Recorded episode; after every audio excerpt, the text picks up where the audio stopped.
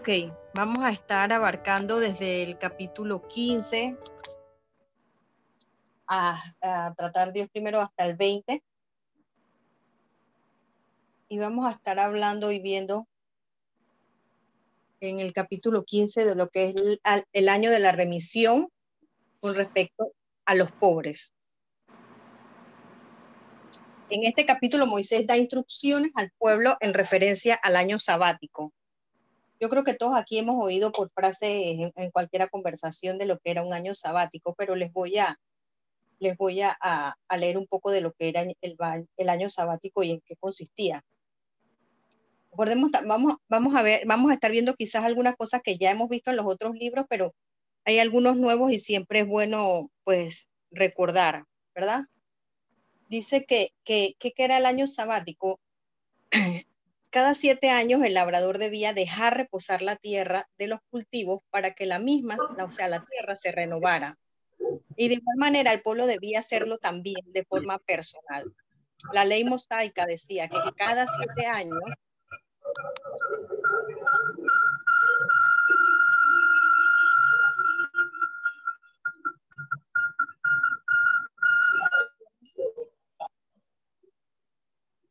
cada siete años la tierra no se debía cultivar. ¿Alguien tiene el micrófono abierto y se escucha? Creo que es la hermana Ley.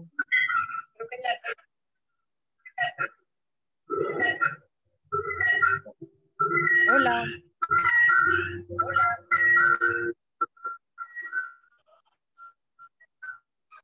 Salva, tú puedes silenciar desde, desde, desde, desde allí donde tú estás. Salva. Sí, ya. Listo, gracias. Ok, el año sabático consistía en dejar reposar la tierra de cultivos para que la misma se renovara. De igual manera, el pueblo debía hacerlo también eh, de forma personal. En, en, Éxodo 23, del 10 al 11, la ley mosaica decía que cada siete años la tierra no debía ser cultivada y los alimentos que ellos comerían se obtendrían de lo que crecía naturalmente. ¿En qué consistía también esta ley? Que eh, en Israel se, bueno, en, como en todos los lugares, se hacían préstamos de dinero, entendiendo que después de siete años las deudas se cancelarían. De esta manera no se generaría una deuda a largo plazo y el dinero nunca se podría prestar ni deber por más de siete años. La remisión de Jehová, este era un asunto importante para Dios y se decía que esta remisión era la remisión de Jehová. Mientras Israel obedeciese este mandato, nunca se formaría una clase baja en Israel. Algunos tal vez pasen por una mala temporada, pero tendrían la oportunidad de reconstruir sus vidas económicamente con regularidad. Decía también la ley que para que no hubiera mendigo en medio de ellos, Dios estableció un sistema económico en donde nadie tenía que ser crónicamente pobre. Si el pueblo obedecía al Señor, Él los bendeciría soberanamente y como resultado natural de su obediencia, no serían pobres. También entre ellos, entre el pueblo judío, eh, ellos no pasan trabajo entre ellos, siempre ellos tienen por ley que se tienen que ayudar, o sea, no, no podía haber pobre entre ellos ni nadie que mendigara el pan. Por eso en la historia de, de, Ruth, no sé si se acuerdan, que había, que Ruth podía, a pesar de que no era judía, ella podía recoger de una parte de la tierra para poder comer. A esa parte hace referencia a esto. Dice, dice también que esto ayudaba a la tierra a tomar un reposo y también ayudaba al renuevo espiritual de cada ser humano. Fíjese que en este capítulo habla de muchos principios para el que leyó el, por lo menos el, eh, los capítulos. Déjenme leerle pedazo. Habla de que, habla del préstamo a los pobres, habla de, de, de que si tendrías un esclavo eh, dentro de, de, pues ellos tenían, ellos tenían sirvientes, si tenías esclavo, cada siete años tendrías que dejarlo libre. Este capítulo habla mucho de solidaridad, de perdón, de misericordia, de generosidad, de respeto por la libertad de los otros. Y muchas veces de repente usted diría, porque había también que perdonar la deuda, si había, si había prestado y la persona no hubiese podido pagar, usted debía perdonarle la deuda. Y después siete años eso era borrón y cuenta nueva. Para muchos, para muchos parecerán al principio cuando yo leía, bueno, que releía, diría, pero bueno, ¿por qué alguna persona eh, se, eh, tomaría una deuda que no pudiese pagar? O, o, te meterías de repente en, en, alguna deuda, quién sabe, en una casa. A todos nos pasa, si, si nos ubicamos en nuestros tiempos, de repente usted puede que tenga un trabajo hoy y adquiere una deuda o de un carro, de una casa y se queda sin trabajo, entonces usted no lo puede pagar, solo que en estos tiempos el banco no le va a perdonar nada, pero en aquella época, cada siete años, decía que la deuda quedaba cancelada y que era un borrón y cuenta nueva. De igual manera, los esclavos. Podemos ver aquí, hermanos, que todas estas cosas se asemejan mucho a lo que Cristo vino a hacer por nosotros por medio del sacrificio de la cruz. Él vino a pagar nuestra deuda, a traer libertad al cautivo. Se hizo pobre para que nosotros fuésemos ricos. O sea, Él pagó nuestra deuda. Jesús es el cumplimiento de este, de este, de este capítulo 15. Dice, dice en, el, en el capítulo 46, dice, has abierto mis oídos y habla acerca de abrir los oídos en la ceremonia de los esclavos. O sea, Jesús es el esclavo este que Dios envía a pagar nuestra deuda. Si vemos en el capítulo, en el capítulo 10, 11 y 18, les leo un poquito, dice, sin hacer falta le darás al, esclavo, dice, y no, y no serás mezquino, de mezquino corazón cuando le des, porque por ello te bendecirá Jehová tu Dios y todos tus hechos y en todo lo que emprendas. Porque no faltarán menesterosos en medio de la tierra. Por eso yo te mando diciendo, abrirás tu mano a tu hermano, al pobre y al menesteroso. ¿Por qué piensan ustedes que, a pesar de que Dios pagó el precio de, para que nosotros no fuésemos pobres, siguen existiendo pobres en la tierra? ¿Por qué piensan ustedes?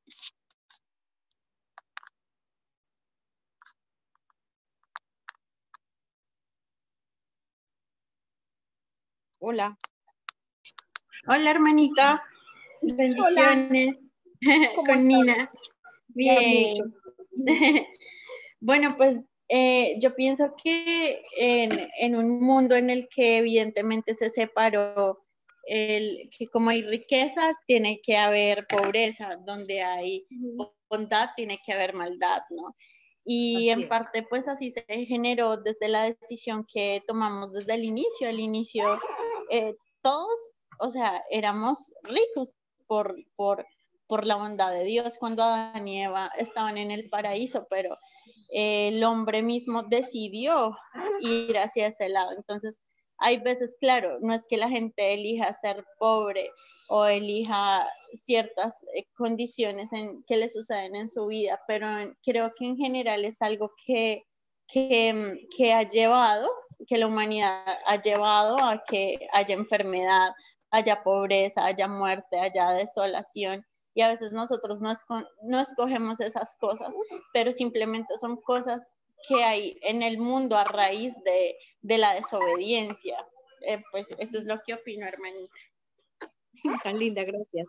También, también pasa, Nina, que por, por ejemplo, hay gente, la Biblia está llena de principios, la, como decías tú, la siembra y la cosecha, eh, hay muchos principios y que algunos no deciden llevarlos no deciden caminar de repente como Jesús dice. Hay gente que no es sembradora, hay gente que no es generosa y la palabra dice que Dios bendice al dador alegre. Entonces también, y Jesús lo dice también más adelante en los evangelios, siempre tendrán pobre entre ustedes, siempre. Entonces, esto tenemos que verlo también como un acto también de misericordia para nosotros, porque, porque en la manera en que nosotros podamos bendecir al pobre, dice, porque por ello te bendecirá Jehová, o sea, por bendecir al pobre, por ello nos bendecirá Jehová y nos irá bien. Y nos irá bien, dice, en todo lo que emprendamos. Dice, abrirás tu mano a tu hermano, al pobre y al menesteroso en tu tierra. Dice que no le enviarían con las manos vacías. Y dice que por todo esto, al final, en el capítulo 18, dice, tu Dios te bendecirá en todo cuanto hicieres. Entonces muchas veces nosotros en nuestra carnalidad podemos pensar que si doy, se me acaba, ¿verdad? Si, si de repente si comparto, oye, se me acaba o me quedo sin nada, o de repente si doy hoy, mañana yo no voy a tener. Pero no es así al principio y no se basa así en el principio de la siembra y la cosecha, ¿verdad? Dice que si tú siembras generosamente, generosamente vas a cegar. Entonces nosotros tenemos que aprender a vivir bajo estos principios del reino. Y esto es lo que nos hablaba, es, eh, eh, en, nos habla pues en el capítulo 15 el Señor. Habla también sobre la ley de los esclavos, que decía que si el esclavo te amaba, el esclavo, el esclavo te amaba y no se quería ir, no tenías la obligación de dejarlo ir, sino que da un mandato, pues ahí de que le dice, eh, dice, no te dejaré en el capítulo 16, no te, en el versículo 16, perdón, no te dejaré porque te, te ama a ti y a tu casa y porque se, porque se lleva bien contigo. Entonces tú tomarás una lesna, era como, es algo así como para abrir, eh, que tiene una punta para abrir huecos, y ondarás su oreja contra la puerta y será tu siervo para siempre. Así también harás a tu criada. Y es por eso que dice en el Salmo 40, 46 que les leía, has abierto mis oídos, habla acerca de abrir los oídos en esta ceremonia que se hacía para los esclavos. Entonces vemos que Jesús, como decía hace un rato, eh, se hizo esclavo por nosotros, fue obediente, o sea, hizo todo conforme a la palabra. Él trató de cumplir cada, cada eh, parte de la ley, ¿verdad? Para que nosotros tuviéramos hoy lo que tenemos. Yo, yo quiero darles un testimonio de, de esta parte de, bueno, para los que no me conocen, yo siempre he tenido negocios de, de ventas y todo lo demás. Y cuando vendes, pues esto, esto es un riesgo de pues, caer en el riesgo de, la que, que la persona no te pague. Pues eh, han habido muchas personas, no, no, no, no así como para que uno quede en pobreza, pero han habido varias personas que de repente no han podido pagarme. Y el Señor me ha dicho, perdónale la deuda. Y uno se queda así como que, tú sabes, pero si yo también necesito, como que si ese es mi negocio, así que pero hermano, realmente el Señor nos manda a bendecir para que Él nos pueda bendecir. Y mi testimonio es, pues que yo tenía una tarjeta, un préstamo en un banco.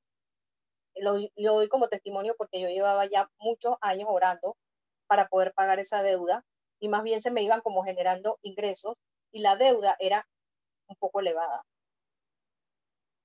Y pues yo, yo estaba orando por cancelación de deudas y pues un día me llaman y me dicen que de la deuda que yo tenía que pagar, que ya era alta, mira, eso no era ni un cuarto de lo que me pidieron que pagara. Yo no lo podía creer.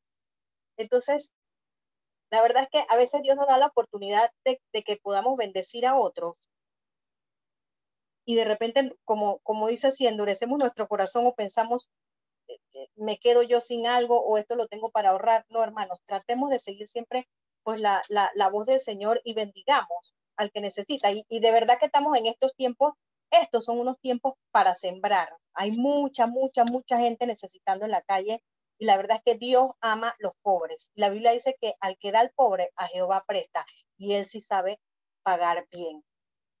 Amén. No sé, pastor, si tiene algún comentario. no sé si pastor. Sí, Nina, fue, después te digo el monto. me, fue igual a la historia del rey, ¿no? Al rey que, que, que eh, alguien tenía una deuda y fue luego y, y, le puso el caso al rey y entonces el rey le, lo metió a la cárcel porque él no perdonó la deuda, ¿no? Eh, y así mismo es como que tú tuviste misericordia y Dios dice, bueno, así como tú perdonaste esas deudas, yo voy a ser quien, quien dé la cara por tus deudas. Qué bonito. De verdad, sí, después te mando esa carta, ahora, de, ahora cuando acabe, porque de verdad que era un monto tremendo. Y, y, de verdad para mí fue como que, o sea, viendo la, la fidelidad del Señor, ¿no? Y así mismo, eso por ejemplo en este plano, pero en el plano espiritual, hermana, o sea, Dios pagó nuestra deuda, entonces nosotros a veces no queremos perdonar a gente que nos torció el ojo, que yo qué sé, que nos chocó el carro, que entonces no queremos perdonar esas tonterías cuando Dios pagó una deuda tan grande por nosotros. Amén. Amén. ¿Alguna pregunta hasta aquí? Ese, es lo que abarca el capítulo 15. Una cosita. Diga, pastor. Gracias. Bueno, según eh, ya terminando el capítulo 15, vemos que a Israel eh, se le delegó algo tan importante, es que mostrar obediencia de lo cual él incumplió totalmente. Parece que un escritor que estoy leyendo dice que si Israel le correspondía enseñarle a las naciones la obediencia a Dios, y también en el capítulo 15 él habla de cómo manejar la parte económica, acerca de los siete años que sirven ideas de pagar la y que es esclavo, están libres, y si él quiere quedarse con los visualiza. Eh, el pastor tiene que bajar ese radio allá. Es que están ahí haciendo ejercicio. Las chicas. Entonces, ¿qué pasó? Ellos no obedecieron y no y también por el pecado Pastor, no se le entiende nada, nada.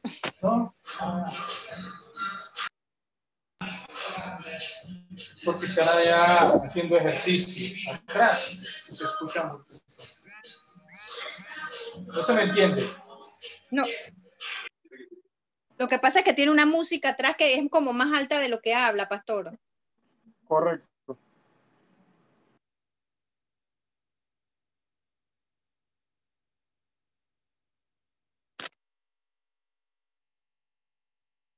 Ok. Voy a, voy a seguir con el capítulo 16. en el capítulo 16 vamos a hablar sobre la fiesta, eh, las fiestas, las tres fiestas solemnes de los judíos. Voy a, voy a tocarlas así por encimita porque ya lo hemos dado en Éxodo, en Número y en Levíticos, pero pues para, para hablar un poquito sobre ellas, eh, tenemos la repetición de las leyes concernientes a las tres fiestas anuales que que, dice, el, versículo dice, tres veces cada año aparecerá todo varón tuyo delante de Jehová, tu Dios, en un lugar que él escogiere. En la fiesta solemne de los panes sin levadura, en la fiesta solemne de las semanas y en la fiesta solemne de los tabernáculos. Voy a leer solo un poquito acerca de las fiestas para los que no, para los que no, no, han leído, no, no, de repente no tuvieron en esa, en esa clase, pero pues eh, eh, Dios demandaba de ellos pues tres fiestas importantes y la primera era la celebración de la Pascua. Dice, guardarás en el mes de Abib y harás Pascua a Jehová tu Dios, porque en el mes de Abib te sacó Jehová tu Dios de Egipto de noche.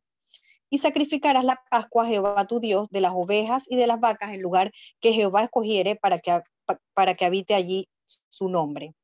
Esa era una de las fiestas. No voy a profundizar porque pues ya eso lo hemos tocado varias veces. Dice, la fiesta de los panes sin levadura está asociada con la Pascua. Dice, no comerás con ella pan con levadura y siete días comerás con ella pan sin levadura, pan de aflicción, porque a prisa saliste de Egipto, para que todos los días de tu vida te acuerdes del día en que saliste de la tierra de Egipto, y no se verá levadura contigo en todo tu territorio por siete días, y de la carne que matares en la tarde del primer día no quedará hasta la mañana. Y allí después le va diciendo, pues cada, sabemos que, que, cada cosa tiene una representación, eh, la levadura, eh, que comieron a prisa, lo que, pues que el animal no podía quedar hasta mañana, todo, todo eso tiene una representación. También tenemos más adelante los reglamentos para la Pascua. La otra fiesta era la celebración de las fiestas de las semanas. Dice, siete semanas contarás desde que, come, desde que comenzara a meterse la hoz en las mies, comenzarás a contar las siete semanas y harás la fiesta solemne de las semanas a Jehová tu Dios, de la abundancia voluntaria de tu mano. Será lo que diere según Jehová tu Dios te hubiese bendecido. Aquí vemos también que es importante y le habla mucho de dar, según pues Dios nos haya prosperado, ¿no? Dice ahí, tu Dios te haya bendecido. Vemos también la fiesta esa fiesta de Pentecostés, esa fiesta de la fiesta de las semanas. La celebración de la fiesta de los tabernáculos.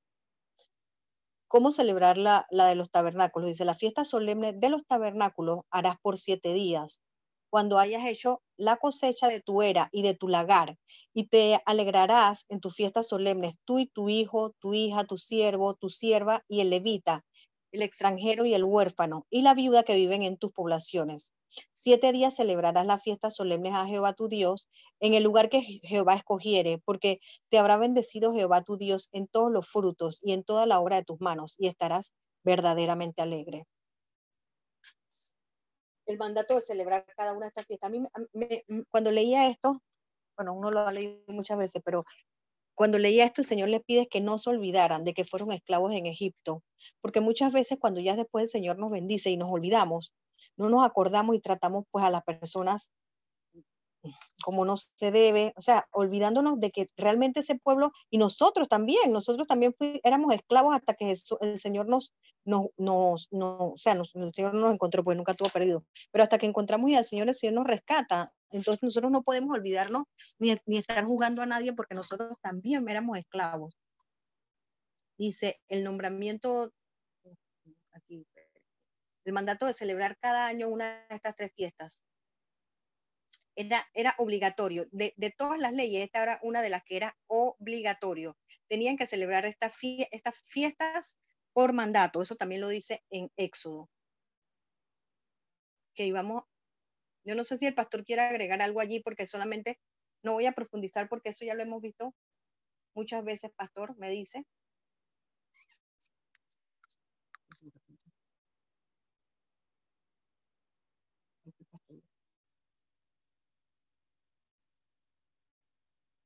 ¿Alguien quiere agregar algo ahí sobre la fiesta o que tenga alguna duda?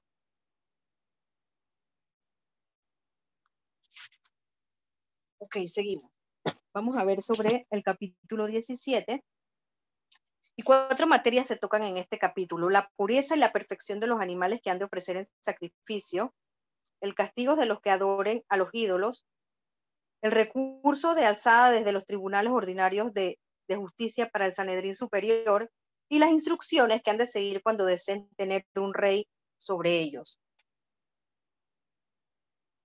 Dice el capítulo sobre las reyes referentes a la justicia y a la corte. Este es un, este es un capítulo que le hubiese gustado a Edgar, que sabe más de leyes. Dice, no ofrecerás en sacrificio a Jehová tu Dios buey o cordero en el cual haya falta o alguna cosa mala, pues es abominación a Jehová tu Dios. Y cuando se hallara en medio de ti en alguna de tus ciudades, Jehová tu Dios te da hombre o mujer que haya hecho mal ante los ojos de Jehová tu Dios, traspasando su pacto, que hubiese ido y servido a dioses ajenos, y se hubiese inclinado a ellos, ya sea al sol o a la luna, o a todo ejército del cielo, lo cual yo he prohibido, y te fuere dado aviso, y después que oyeres y hubieses indagado bien las cosas, pareciere de verdad cierta que tal abominación ha sido hecha en Israel. Entonces sacarás a tus puertas al hombre o a la mujer que hubiese hecho esta mala cosa, sea hombre o mujer, y lo apedrarás y así morirán. Aquí vemos que antes no se perdonaba estas, que pues que el pueblo después ya de haber conocido la, la ley fuese infiel, ¿no?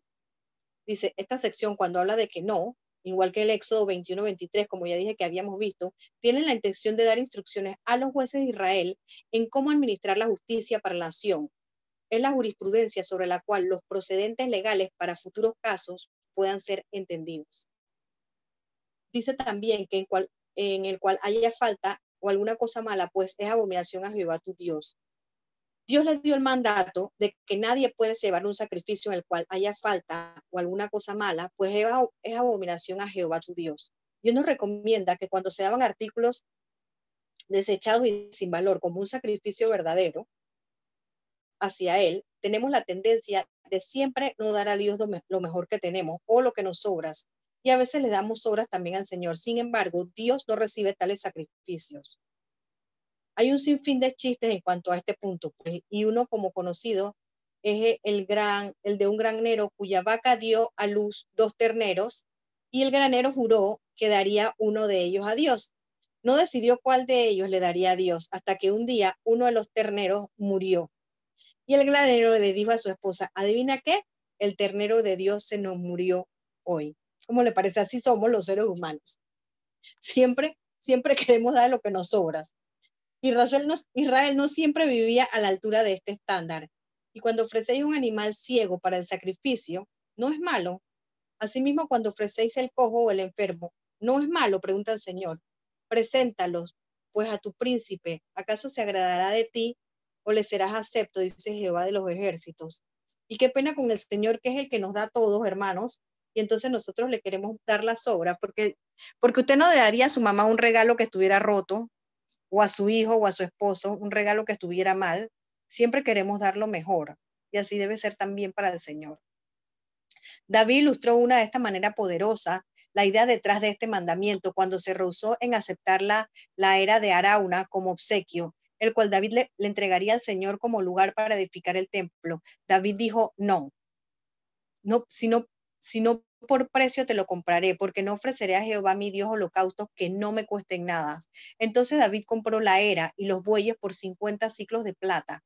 David entendía que si no le costaba algo, no era un sacrificio, mucho menos para el Señor. Dice, quien hubiere ido y servido a dioses ajenos y se hubiese inclinado ante ellos. También se le mandó a los jueces que se aseguraran que cualquiera que había sido idólatra fuera investigado y si era culpable debía ser ejecutados. Terrible. El estándar de la prueba para crímenes capitales. que te le hubiera gustado, Por dicho de dos o tres testigos morirá el que hubiese de morir. No morirá por el dicho de un solo testigo. La mano de los testigos caerá primero sobre él para matarlo y después de la mano de todo el pueblo. Así quitarás el mal de en medio de ti. Nunca debería de haber pena de muerte a menos de que hubiese evidencia de al menos dos fuentes indispensables, intachables, lo que quiere decir aquí. No podemos, no, podemos sentir no nos podemos sentir tranquilos de que nunca jugaríamos a alguien culpable de asesinato sin la evidencia apropiada. Sin embargo, si asesinamos la reputación de alguien en sus propias mentes o en las mentes de otros, si no hay testigo, ni siquiera uno. Esto cuando, cuando caemos en hablar de mal de los demás, y dañamos sus testimonios, también estamos pues matando, como dice aquí. A Dios le importa el asesinato de reputación, al igual que el asesinato físico, y Él manda a que nadie admita acusación, sino que con dos o tres testigos. El mismo estándar para comprobar un asesinato. Recuerde que en Timoteo 5:19 dice, excepto dos o, o tres chismes, sino que dice, sino con dos o tres testigos. Si lo que se dice es falso, no se convierte en verdad solo porque muchas personas lo escucharon o porque muchas otras lo repiten. Y esto es bien importante, hermano, porque muchas veces nosotros no estamos seguros de algo y hablamos algo que ya empaña, empaña el testimonio de esa persona sin ni siquiera nosotros estar seguros. Y ya le dañamos, como quien dice, el, el currículum. Y eso pasa mucho, inclusive dentro de, de las iglesias. Por eso nosotros tenemos que tener mucho cuidado. He, visto muchos casos referente a eso. Dice, vamos a ver la provisión de tribunales superiores. Dice, cuando alguna cosa te fuese difícil en el juicio entre una clase de homicidio y otra, entre una clase de derecho legal y otra, entre una clase de herida y otra, en negocios de litigio en tus ciudades, entonces te levantarás y recurrirás al lugar que Jehová tu Dios escogiere. Y vendrás a los sacerdotes levitas y al juez que hubiese en aquellos días y preguntarás, y ellos te enseñarán la sentencia de juicio y harás según la sentencia que te indiquen los del lugar de que, Jehová escogiere. Y cuidarás de hacer según todo lo que te manifiesten, según la ley que te enseñen y según el juicio que te digan, harás. No te apartarás ni a diestra ni a siniestra de la sentencia que te declaren. Y el hombre que procediere con soberbia, no obedeciendo al sacerdote que está para ministrar allí delante de Jehová tu Dios, o o al juez, el tal morirá, y quitarás el mal de en medio de Israel, y todo el pueblo oirá y temerá, y no se ensorbecerá. Dios permitió tribunales de apelación en Israel.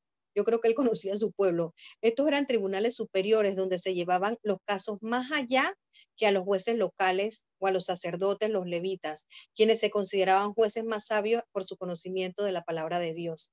Dice, la autoridad de los jueces tenía que ser respetada. Por lo tanto, el desacato al tribunal era un crimen capital y Dios pensaba que era esencial que los tribunales y los jueces debían ser respetados por el pueblo de Israel. ¿Alguna pregunta hasta aquí? Vamos bien. Las leyes con referente a los reyes. Dice, cuando hayas entrado en la tierra que Jehová tu Dios te da y tomes posesión de ella y la habites y digas, pondré un rey sobre mí, como todas las naciones que están en mis alrededores, ciertamente pondrás por rey sobre ti al que Jehová tu Dios escogiere. De entre tus hermanos pondrás rey sobre ti. No, no podrás poner sobre ti a un hombre extranjero que no sea tu hermano. Y Dios se lo había advertido, porque eso pasó también, eso pasó con Saúl, ¿no? Dios ya conocía en los pecados en que iba a, caer su pueblo. Dios miraba hacia adelante, aproximadamente 400 años más adelante, hacia el futuro rey de Israel, hacia el tiempo en que demandarían un rey. Dios les advirtió de poner por rey sobre ti al que Jehová tu Dios escogiere, y esa persona tenía que ser un israelita y no un extranjero. Es interesante considerar si Dios quería o no un rey mandado sobre un rey mandando sobre Israel. El registro de la demanda de Israel por un rey coloca la petición de un rey como algo negativo. Uno podría preguntar uno podría preguntar su Dios realmente quería si Dios realmente quería que Israel nunca tuviera un rey de, del mundo, si quería que lo reconocieran solamente a él como rey. Es un asunto debatible, pero, pero se considera que la historia de Israel sin un rey en el tiempo pues, de los jueces no fue un tiempo de gloria nacional. Quizás podríamos decir que Dios quería que Israel tuviese un rey, pero uno que él escogiese y en el tiempo de él. Saúl es un ejemplo perfecto de un rey que no está en la voluntad de Dios, siendo escogido por la nación y en el tiempo de ellos. David es el ejemplo perfecto de un rey escogido por Dios y en su tiempo. Amén. Vemos aquí entonces, ahorita esta, esta parte es como, como, como bien legal, este capítulo 17. Órdenes para el rey. Dice, pero él no aumentará para sí caballos, ni hará volver al pueblo de Egipto con el fin de aumentar caballos, porque Jehová os ha dicho, no volváis nunca por este camino, ni tomarás para, para sí muchas mujeres, para que su corazón no se desvíe, ni plata, ni oro amontonará para sí en abundancia. El futuro de, de Israel no debe depositar demasiada confianza en el poder militar, por eso que habla de caballos. Y, y dice, el futuro rey de Israel no debe de depositar demasiado énfasis en indulgencias físicas ni en estatus social. El futuro rey de Israel no debe depositar demasiado énfasis en las riquezas personales. Cada uno de estos asuntos debe, debe tener un balance. El rey debía de tener cierta cantidad de poder militar, pero no demasiado. Una esposa y ciertas comodidades, pero no demasiadas. Algunas riquezas personales, pero no demasiadas. Tales balances son los más difíciles de mantener. Salomón, siendo quien era Salomón, era sin duda alguien que rompió estos mandatos. Él tuvo mil caballos en sus caballerías, sus carros, y traía de Egipto caballos y lienzos. Tenía 700 mujeres y reinas y 300 concubinas, y sus mujeres desviaron su corazón. Él excedía a todos los reyes de la tierra en cuanto a las riquezas. Sin embargo, vemos que Salomón conocía los mandatos de, Deuteronomio. Sin embargo, se engañaba a sí mismo haciendo las preguntas autojustificantes. ¿Qué tanto es aumentar? Yo puedo controlar esto. No he ido demasiado lejos. Pueden ser bastante evidentes 700 esposas y 300 concubinas. Es aumentar esposas para, para ti mismo, pero uno nunca debe subestimar la habilidad del corazón humano para engañarse a sí mismo y frente a tales situaciones. Y, es bien importante esto, hermano, porque la gente dirá es que a mí no me puede pasar porque yo conozco la palabra y yo conozco al Señor, pero más que Salomón, que conocía al Señor y que escuchaba la voz del Señor, y que inclusive cuando estaba construyendo el templo, el Señor se le apareció tres veces y le dijo, y le advirtió, imagínense, y Dios le dio tanta sabiduría y cayó en esto. Entonces nosotros, nosotros tenemos que andar con, con mucho cuidado de no caer ni de no tropezar, sino estar siempre al lado del corazón del Señor y que Él nos lleve de su mano, porque cualquiera puede caer. Amén. Dice, en cada una de estas tres áreas reflejan los lugares en los que muchos líderes modernos cristianos fallan en cuanto al, poder, al placer y al dinero.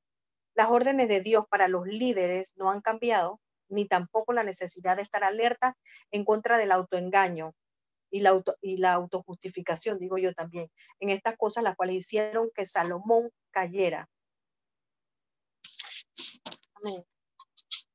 Dice el rey y la palabra de Dios. Vamos al del 18 al 20. Dice, cuando se siente sobre su trono en su reino, entonces escribirá para sí un libro, una copia de esta ley del original que está al cuidado de los sacerdotes levitas, y lo tendrá consigo, y leerá en él todos los días de su vida, para que aprenda a temer a Jehová su Dios, para guardar todas las palabras de esta ley y estos estatutos, para ponerlos por obra, para que no se eleve su corazón sobre sus hermanos, ni se aparte del mandamiento ni a diestra ni a siniestra, a fin de que prolongue sus días en su reino, él y sus hijos en medio de Israel. Es impresionante pensar que el rey de Israel, trabajando en un pergamino con pluma, haciendo una copia personal de la ley de Israel, esto demuestra lo mucho que Dios quiere que la palabra de Dios esté en sus corazones, en los corazones de sus gobernantes. Dios quería que cada rey también fuera un escriba, y dice, la frase copia de esta ley aparece incorrectamente en la Septuaginta como esta segunda ley para Deuteronomio. Fue un malentendido que dio surgimiento al nombre inglés Deuteronomio, según la, según la Biblia Thompson. Dice, la palabra de Dios tenía que ser una compañía constante del rey de Israel y algo que tenía que leer todos los días.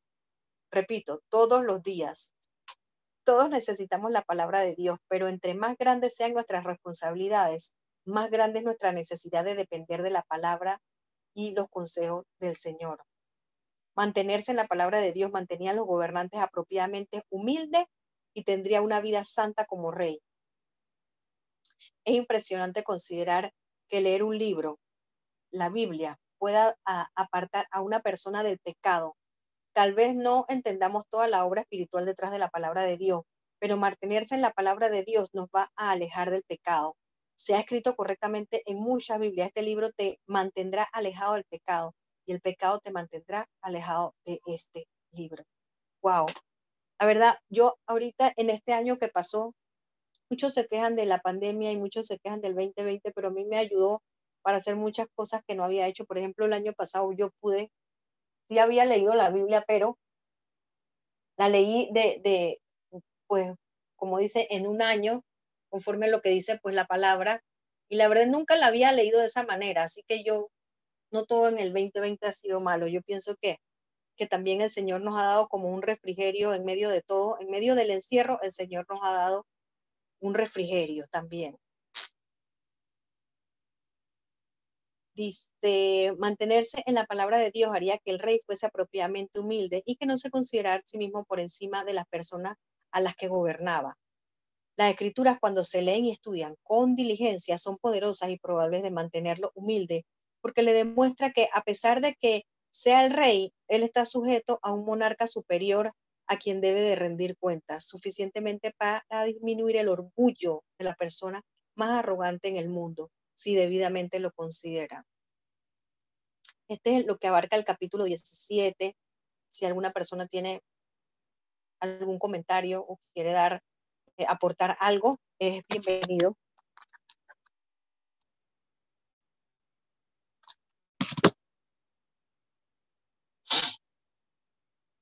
Ok, entonces vamos al capítulo.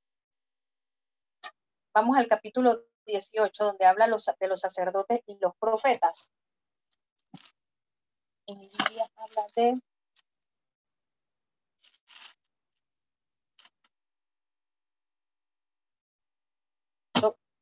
en mi Biblia habla sobre las porciones de los levitas.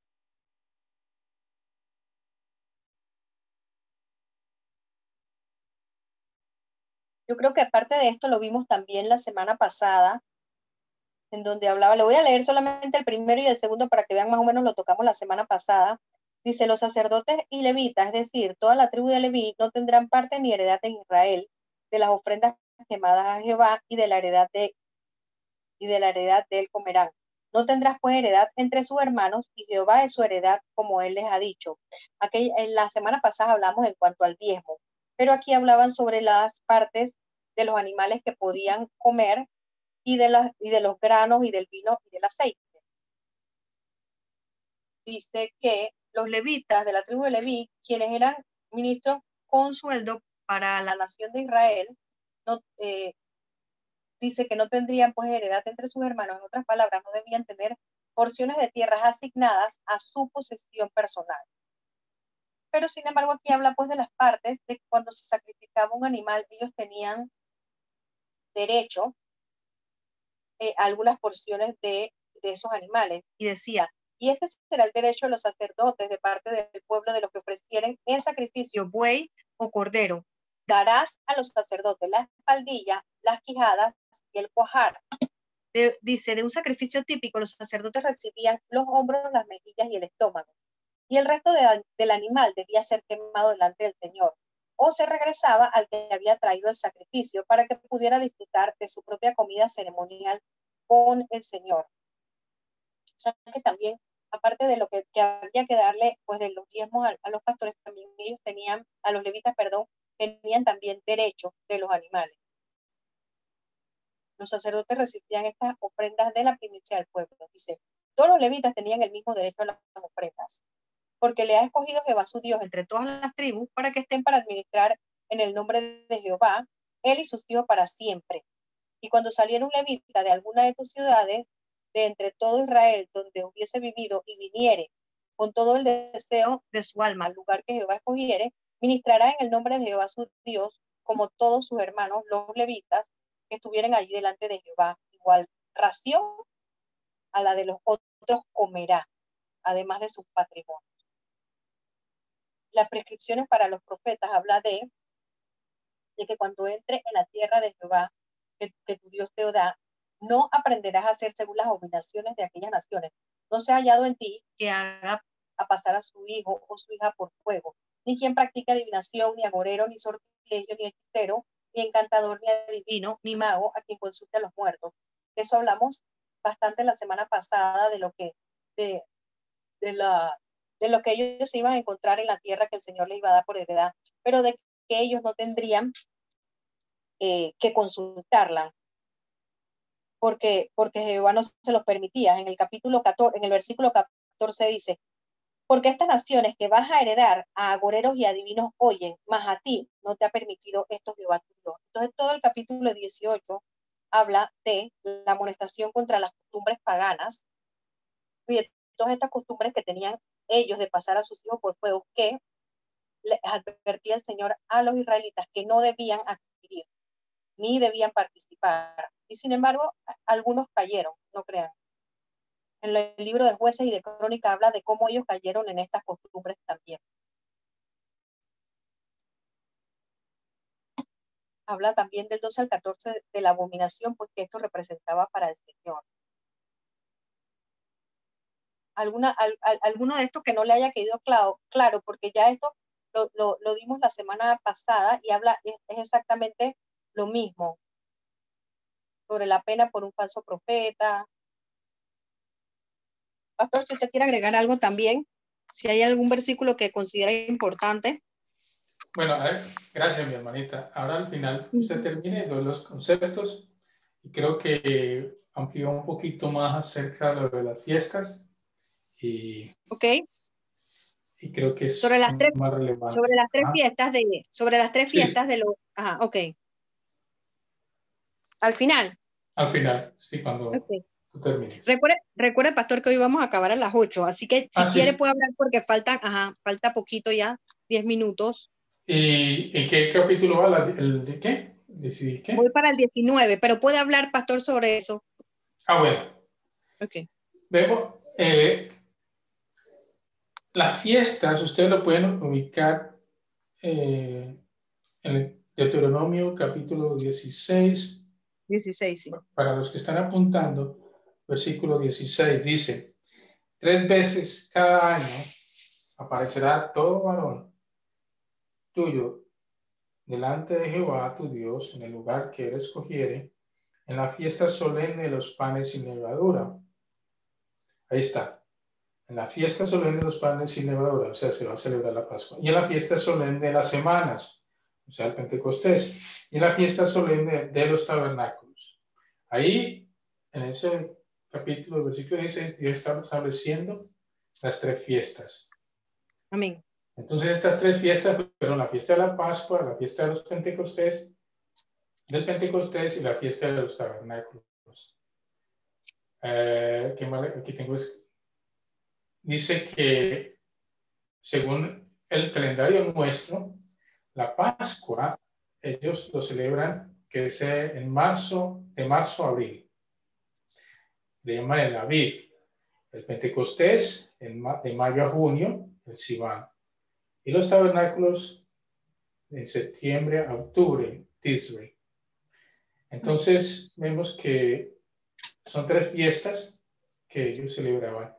La fiesta de la Pascua es la primera fiesta que ellos celebraron cuando salieron de Egipto. Usted lo puede, se puede profundizar más en Éxodo capítulo 12, cómo fueron liberados por el mismo Señor cómo ellos tenían que rociar sangre en, las puertas, en los dinteles. Es una representación maravillosa y en, yo lo tengo por aquí apuntado. Vemos que en 1 Corintios capítulo 6, capítulo 5, dice versículo 5 al, del 7, capítulo 5, versículo 7 al 8 de Primera de Corintios dice, limpiados pues de la vieja levadura para que seáis nueva masa, bueno, sin, sin levadura como sois. Porque nuestra Pascua, ahí está, nosotros no tenemos, como cristianos, no necesitamos celebrar las fiestas. Porque mire claramente lo que dice Pablo aquí, porque nuestra Pascua, que es Cristo, ya fue sacrificada por nosotros. Entonces nosotros no hay, no hay por qué celebrar la fiesta de las Pascuas porque ya fue, la Pascua para nosotros es Cristo y, ya fue sacrificado por nosotros. O sea, qué lindo que en Cristo podemos encontrar que todas estas, estas fiestas es el cumplimiento de lo que iba a venir. O sea, Cristo. Y veo, leo el versículo 8, dice, así que celebremos la fiesta no con la vieja levadura, o sea, todo lo que es la ley, ni con la levadura de malicia y de maldad, sino con panes sin levadura, de sinceridad y de verdad. Y vamos a Colosenses, donde dice el Señor que nadie nos juzgue ni por comida, ni por, ni por fiestas, o sea que mucha gente, los que son los judíos mesiánicos, ellos celebran las, fiestas, pero nosotros no. Eso está en Colosenses 2.17. Dice, así que nadie juzgue en la comida ni en la bebida.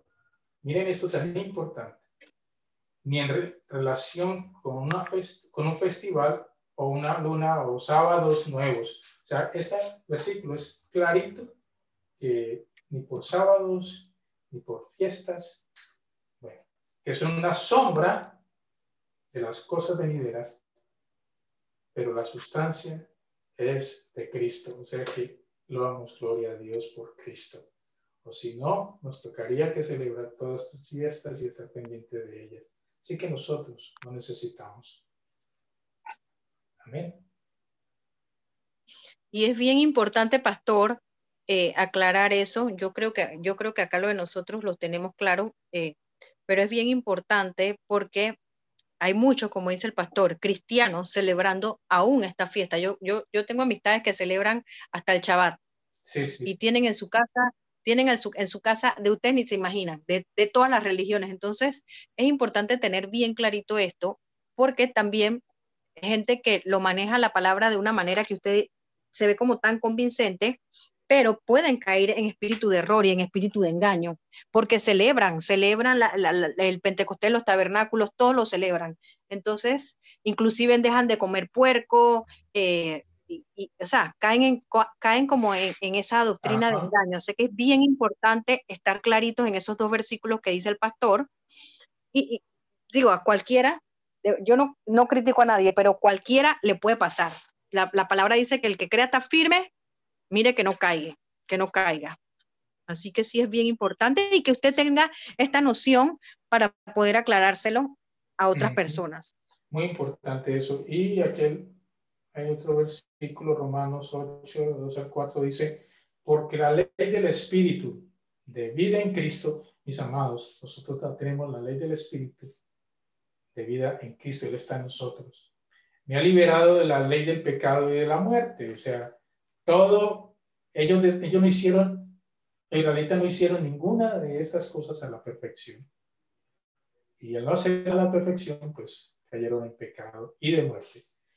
Porque lo que la ley no podía hacer en el que era débil, a través de la carne, mire, aquí está. Porque lo que la ley no podía hacer en el que era débil a través de la carne, en la carne, por nuestra debilidad, no podemos hacer eso. Dios lo hizo enviando a su propio Hijo. Aleluya, qué lindo este versículo. Amén. Dios entendía y sabía, y eso es lo que él anhelaba, que el pueblo de Israel entendiera que necesitaba a Jesús.